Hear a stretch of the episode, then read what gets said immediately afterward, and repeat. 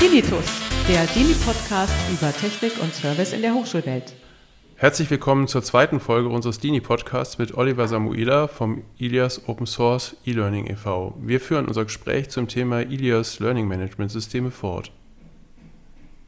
Was mich auch interessieren würde, also außer der Entwicklung, was für Services äh, werden denn sonst noch in dem Ilias-Kontext so angeboten? Also ich könnte mir sowas wie Schulungen oder, oder auch die Unterstützung beim Betrieb der Plattform vorstellen. Ähm, ist, ist das so, oder gibt es darüber hinaus noch äh, Themen? Oder ist das, ist das ein Thema, was dann die Service-Provider selber anbieten? Oder sind das spezielle Service-Provider, die das machen? Wie ist da so die Arbeit verteilt? Also tatsächlich auch da wieder sehr different. Es gibt sehr viele Service-Provider, die unterschiedliche Dienstleistungen anbieten. Das heißt, ähm, das, was wir jetzt eben schon sagten, Kern- und Individualentwicklung am Code ist das eine. Wir haben aber natürlich auch solche Themen wie Hosting, das Thema um Konzeption oder auch um Beratung. Äh, ganz konkret, wenn also zum Beispiel neue Interessenten mit Elias arbeiten wollen, dann werden die häufig durch Service Provider auch darin begleitet, so ein Elias aufzusetzen, wenn wir von einer größeren Installation sprechen. Und aufsetzen meint dann eben auch nicht nur sozusagen, nicht nur, aber auch serverseitig, äh, sondern eben auch, wie richte ich das System ein. Aufgrund dieser mannigfaltigen Möglichkeiten, die es nun mal hat, sollte man dann einfach auch schauen, was ist sozusagen für diesen Personenkreis jeweils sinnvoll. Was dann dahinter liegen kann, auch das wird von vielen Service-Providern angeboten, sind solche Themen wie Schulungen. Ähm, und ich weiß, dass auch einige explizit Content-Erstellung für spezifische Bereiche anbieten. Im Grunde ist jeder Service-Provider darin äh, frei. Es gibt einige, die machen, würde ich jetzt mal behaupten, fast alles davon. Es gibt einige, die sind dort etwas spezialisierter. Ja, okay. Und ähm, außer den äh, SIX und äh, gibt es halt auch noch, äh, also außer den Special Interest Groups und, und den Themen, über die wir gerade auch schon gesprochen haben, gibt es ja auch noch Nutzergruppen wie beispielsweise die regionalen Communities. Also ich kenne jetzt gerade zufällig die NRW-Community.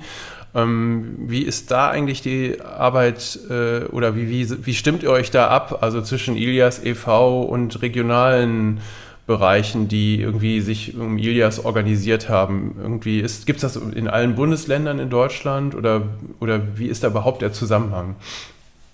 Ähm, ja, also tatsächlich ist NRW, glaube ich, aufgrund auch der Vielzahl der, der Hochschulen und Universitäten, die dort ansässig sind, die Ilias verwenden, nochmal so ein bisschen ein Sonderfall. Die anderen Regional-Communities sind tatsächlich etwas größer gefasst. Das heißt, wir haben neben Ilias NRW so etwas wie äh, Ilias Süd, in dem sich auch die Baden-Württemberger dann äh, vereinigen. Ähm, wir haben ein Ilias Nord und Mitte, das sozusagen von, muss ich aufpassen, dass ich nicht zu weit im Norden jemanden wegnehme, aber ich sage mal im, im Flensburger Raum, da bin ich ganz oben, bis äh, nach Leipzig runtergeht, äh, in dem sich dann eben die nord- und mal, ostdeutsche Community äh, organisiert. Wir haben aber auch noch einige nationale Ausgliederungen, wenn man so möchte. Das ist dann Elias Swiss, Elias Dutch oder auch äh, Austria oder Italia. Also es gibt dann immer wieder den Versuch, auch spezifisch eben ähm, ja, so ein Portal anzubieten, einen Rahmen anzubieten, in dem sich eben diese Nutzer auch mit ähnlichen Anwendungsfällen oder unter Umständen auch ähnlicher Sprachbegabung jetzt einfach ähm, entsprechend finden und austauschen können.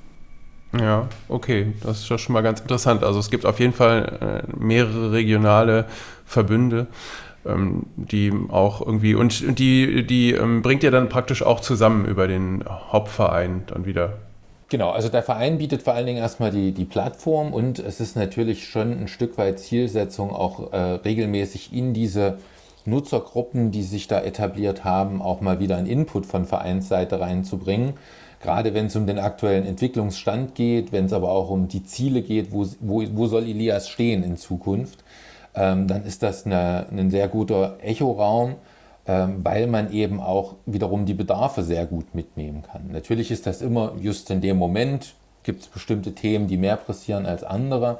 Aber im Grunde ist das ein guter Echoraum, um einfach auch aus einer Community wieder Notwendigkeiten heraus zu erfahren und um für den Verein, in den Verein äh, sozusagen kommunizieren zu können. Also wo wird überall dran gearbeitet, wo sind Fortschritte in Aussicht, äh, um auch ja, im besten Fall Synergien äh, zu haben und Redundanzen zu vermeiden.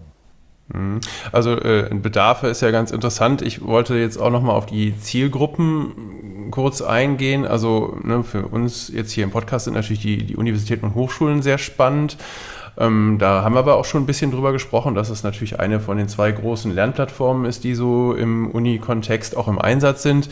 Ähm, Interessant ist aber natürlich auch, was, wie sieht so insgesamt diese Zielgruppe bei Elias aus? Also Universitäten, Hochschulen, Unternehmen habe ich schon rausgehört, die vielleicht für externe oder interne Bildung organisiert sind und das dann mit Ilias managen. Gibt es darüber hinaus noch andere Zielgruppen, also vielleicht Schulen oder so? Oder, oder habe ich jetzt irgendwas vergessen? Irgendwie? Was, wie sieht das so aus, eure Zielgruppenlandkarte? Also tatsächlich muss ich sagen, die ist im Grunde frei von Einschränkungen. Äh, wie du schon sagst, Schulen, äh, Schulen sind auf jeden Fall noch ein Punkt. Ähm, bei Unternehmen muss man auch die Frage stellen, geht es einmal äh, in die Richtung interner Weiterbildung. Wir haben aber auch einfach Weiterbildungsträger, die nun, äh, seien sie öffentlich gefördert oder seien sie privatwirtschaftlich organisiert, die Ilias verwenden. Wir haben auch größere Verbände, die Ilias nutzen oder auch Vereine von klein bis groß. Ähm, etwas, was sich in meiner Wahrnehmung in den letzten Jahren verstärkt hat, ist auch, dass kirchliche Einrichtungen immer stärker auf äh, Lernmanagementsysteme setzen und dort ihre Weiterbildung selbst organisieren. Wir haben aber auch so etwas wie Behörden und Ministerien, die da noch dazukommen, um verschiedene äh, Unterstützungsmaßnahmen über Ilias abzubilden. Also im Grunde von ganz klein bis ganz groß, von öffentlich über teilöffentlich bis hin zu privat, ähm, dem sind im Grunde keine Grenzen gesetzt. Ja, okay. Sehr aufschlussreich. Mich würde interessieren, ähm, wenn man jetzt so an Weiterentwicklung denkt, äh, was findest du denn eigentlich wichtig, so als Aspekte für die Wissensvermittlung? Also was man vielleicht auch mit Ilias machen kann oder zukünftig machen kann? Also ich glaube, für, für die Wissensvermittlung, wenn wir also tatsächlich über, über Lerninhalte sprechen oder aber auch für, für ganze Angebote, die äh, durch einen Bildungsträger, sei es jetzt äh, welcher auch immer von den genannten, was, glaube ich, ganz wichtig ist, ist möglichst viel Realitätsbezug, also Kontextualisierung, dass die Inhalte, die angeboten werden, tatsächlich zu dem passen, was die Menschen irgendwie in ihrer, ihrer Arbeitswelt oder im Rahmen ihrer Ausbildung tatsächlich machen sollen. Und ich glaube, dass wir da, sei es nun auch mit Unterstützung von externen Ressourcen, von bestimmten Medien.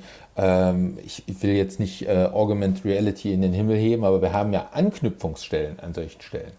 Und aber auch ohne solche spezifischen technologischen Erweiterungen bietet Elias halt unheimlich viel Werkzeug an, ähm, mit dem ich eben genau diesen Realitätsbezug herstellen kann, mit dem ich schöne aufschlussreiche, unterstützende Lernmaterialien erstellen kann. Und dafür ist ja dann das Wort Management im, im Lernmanagementsystem auch noch mit da, ähm, eben auch aus Lehrenden oder Betreiberperspektive die Möglichkeit habe, diesem ganzen Daten Herr zu werden und das eben auch zu unterstützen, damit jeder in der Wissensvermittlung am Ende auch das bekommen kann, was er eigentlich braucht. Ja. Ähm, wie geht ihr da mit Qualität um? Gibt es so irgendwie Ideen wie das Qualitätsmanagement, also jetzt für die Entwicklung, aber auch für, für die Auswahl von verschiedenen äh, Themen oder so? Gibt es da irgendwie Strategien? Also tatsächlich ist das Bereich, äh, das, das Themenfeld Qualität natürlich eins, was immer mitschwingt. Ähm, wenn wir jetzt von den Inhalten weggehen, weil die tatsächlich wir als Verein sozusagen nicht äh, kontrollieren in irgendeiner Form, sondern vor allen Dingen die Werkzeuge über die Software bereitstellen, ähm, kann man sagen, für die, für die Entwicklung von Elias selber sind diverse Prozesse eingeführt worden, um die Qualität zu steigern. Das heißt, gerade wenn wir an ähm, konkrete Anforderungen äh, sprechen wie Accessibility, also Barrierefreiheit, äh, Security, Performance, Privacy, also ganzen DSGVO-Themen und ähnliches, dann sind die Anforderungen in den letzten Jahren ja nicht nur extern massiv gestiegen und auch die Wahrnehmbarkeit dieser Themen, sondern wir versuchen das unmittelbar schon im Entwicklungsprozess auch mit zu beherrschen und zu überblicken, wo bestimmte Notwendigkeiten entstehen. Ähm, etwas, was man da auch noch mit oben drauf packen könnte, wäre sowas wie Performance, aber natürlich auch das ganze Thema Usability und User Experience. Also es sind zum Beispiel Expertengruppen gegründet wurden, die sich um das ganze Thema User Experience bis hin zu äh, Accessibility kümmern, die dann auch die Möglichkeit haben zu unterstützen im Entwicklungsprozess. Das gleiche betrifft aber natürlich auch äh, Themen um Security. Auch da gibt es eine Security-Gruppe, die sich explizit mit solchen Themen befasst, Die ist natürlich, wie es beim Thema Security so ist, nicht ganz so offensiv nach vorne tätig, sondern die kümmert sich im Hintergrund aber sehr, sehr aktiv darum, dass unser Elias an der Stelle immer einen guten, einen guten Weg einschlägt und auch fort- und weiterentwickelt werden kann. Mhm. Mich würde interessieren, irgendwie, was so konkret so die nächsten Schritte ähm, sind und was du so auch als große Herausforderung jetzt äh, so siehst, vielleicht, was so ansteht. Tatsächlich, wenn ich, wenn ich den Verein selber nehme, dann ist es, glaube ich, die große Herausforderung, vor allen Dingen diese vielen Themen mit einmal zu stemmen. Also ich habe ja gerade schon dieses Potpourri an, an Anforderungen von außen formuliert.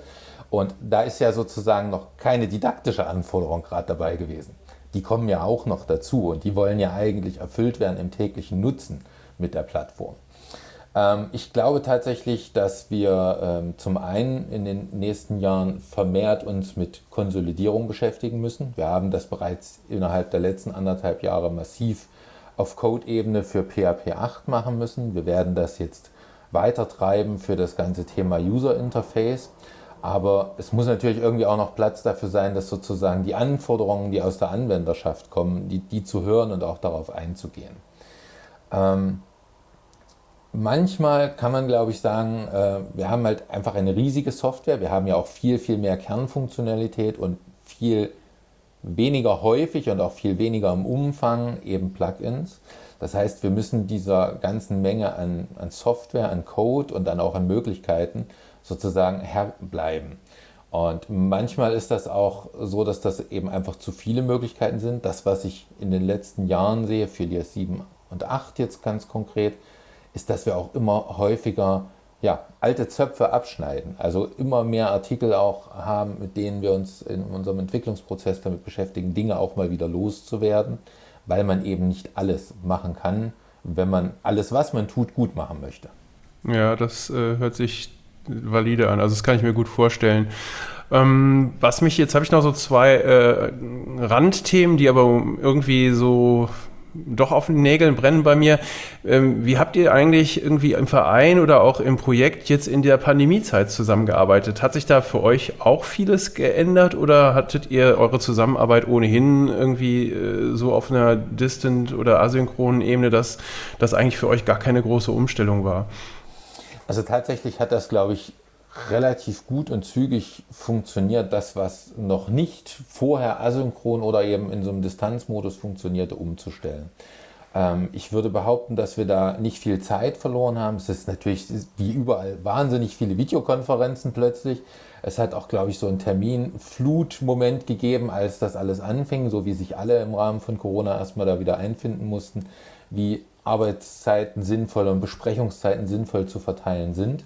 Ich glaube aber, dass das sehr schnell und sehr gut funktioniert hat, das auf ein effektives, äh, auf ein effizientes Niveau zu bringen. Ähm, das, was, glaube ich, tatsächlich unmittelbar äh, positiven Effekt hat und auch verbleibt, egal äh, nach Pandemie oder nicht, ist, äh, dass wir unsere Jour Fixes, das ist alle zwei Wochen, treffen sich für fünf Stunden alle Entwickler oder viele Entwickler mit dem Produktmanager. Wir machen ein Elias Jour fix, in dem sozusagen die Entscheidungen für das Release weiterhin getroffen und besprochen werden. Das gibt es nicht mehr in Hybrid und auch nicht mehr in Präsenz. Das hat sich einfach auch etabliert, das jetzt komplett online zu machen. Und äh, ich kann, kann, mit Augenzwinkern sagen, und wir nutzen dafür ja sozusagen auch noch das beste Lernmanagementsystem der Welt. Ähm, also das muss ja funktionieren. Nein, aber tatsächlich was so als Nebenthema ähm, etabliert. Also Nebenthema ist es inzwischen nicht mehr. Inzwischen ist es ein zentraler Kommunikationskanal. Wir haben ein Tool, nämlich inzwischen Discord auserkoren, über das die Elias Community äh, eigentlich zu großen Teilen inzwischen kommuniziert. Also nicht mehr drei, vier, fünf unterschiedliche Dienste, wen muss ich darüber anrufen und wen muss ich darüber ansprechen, sondern der, der Discord-Channel der Community ist tatsächlich so ein bisschen Dreh- und Angelpunkt in den letzten ich würde sagen, neun Monate, zwölf Monate, die wir den jetzt haben, geworden und das funktioniert tatsächlich sehr gut. Das ist interessant. Das bringt mich jetzt so auch fast zur letzten Frage. Äh, das hast du jetzt schon so ein bisschen mit angesprochen. Ähm, nämlich, wie bekommt ihr bei Ilias eigentlich Feedback? Also von den Lehrenden, vielleicht auch Studierenden, Dienstleistern. Also wie sammelt ihr das Feedback ein? Also ein bisschen, was habe ich jetzt schon verstanden, läuft sicherlich über den Discord-Channel. Aber wie sieht das insgesamt vielleicht aus mit dem Feedback? Vielleicht kannst du da was zu sagen. Ja, also das ist natürlich so ein Moment, wo man versucht, irgendwie einen, einen, sozialen Moment auszunutzen. Das können die SIX sein, die wir vorhin angesprochen haben, das können die regional- oder nationale Treffen sein. Das sind aber auch Momente wie die Entwicklerkonferenz, die zweimal jährlich stattfindet und die einmal jährlich stattfindende Hauptkonferenz. Wir waren jetzt gerade im September in Bologna. Äh, sehr schöne Konferenz gewesen. Und ich glaube aber auch da Corona, Feedback und sozusagen die Vernetzung in der Community, das hat all das zusammengebracht, was sich alle jetzt lange wieder gewünscht haben. Also gefühlt war das für alle so ein Befreiungsschlag. Man sitzt mal wieder zusammen, man kann sich unmittelbar austauschen, man hat die Möglichkeit darüber ganz, ganz viel Input und Output zu erzeugen. Ansonsten muss ich sagen, dass tatsächlich viel das, dessen, was an Anforderungen kommt, also auch aus Feedback der Anwenderschaft am Ende des Tages, ähm, entweder über die Service Provider, seien das dann Hochschulen äh, als Kunden, seien das Unternehmen als Kunden und so weiter, transportiert werden, aber natürlich auch äh, konkret beispielsweise über E-Learning-Beauftragte innerhalb dieser Institution, die an den Treffen mit teilnehmen oder eben auch konkrete Anforderungen formulieren. Mhm. Das sind ja praktisch die, die Wünsche äh, von den NutzerInnen. Ähm, was wünschst du dir denn für die Zukunft, äh, für Ilias oder auch vielleicht ganz persönlich für deine Arbeit da? Hast du da Wünsche? Gibt es da offene Wünsche? Also wenn ich mir tatsächlich etwas für, für, für Ilias wünschen dürfte, dann wäre es, oder für die gesamte Open Source Community, dann wäre es tatsächlich eine, eine größere Wahrnehmung einfach in der Politik. Wir haben gemeinsam mit Moodle und dem StudIP e.V. ja auch eine Initiative Open Source LMS, ähm, das versucht eben auch entsprechend in die Politik zu kommunizieren.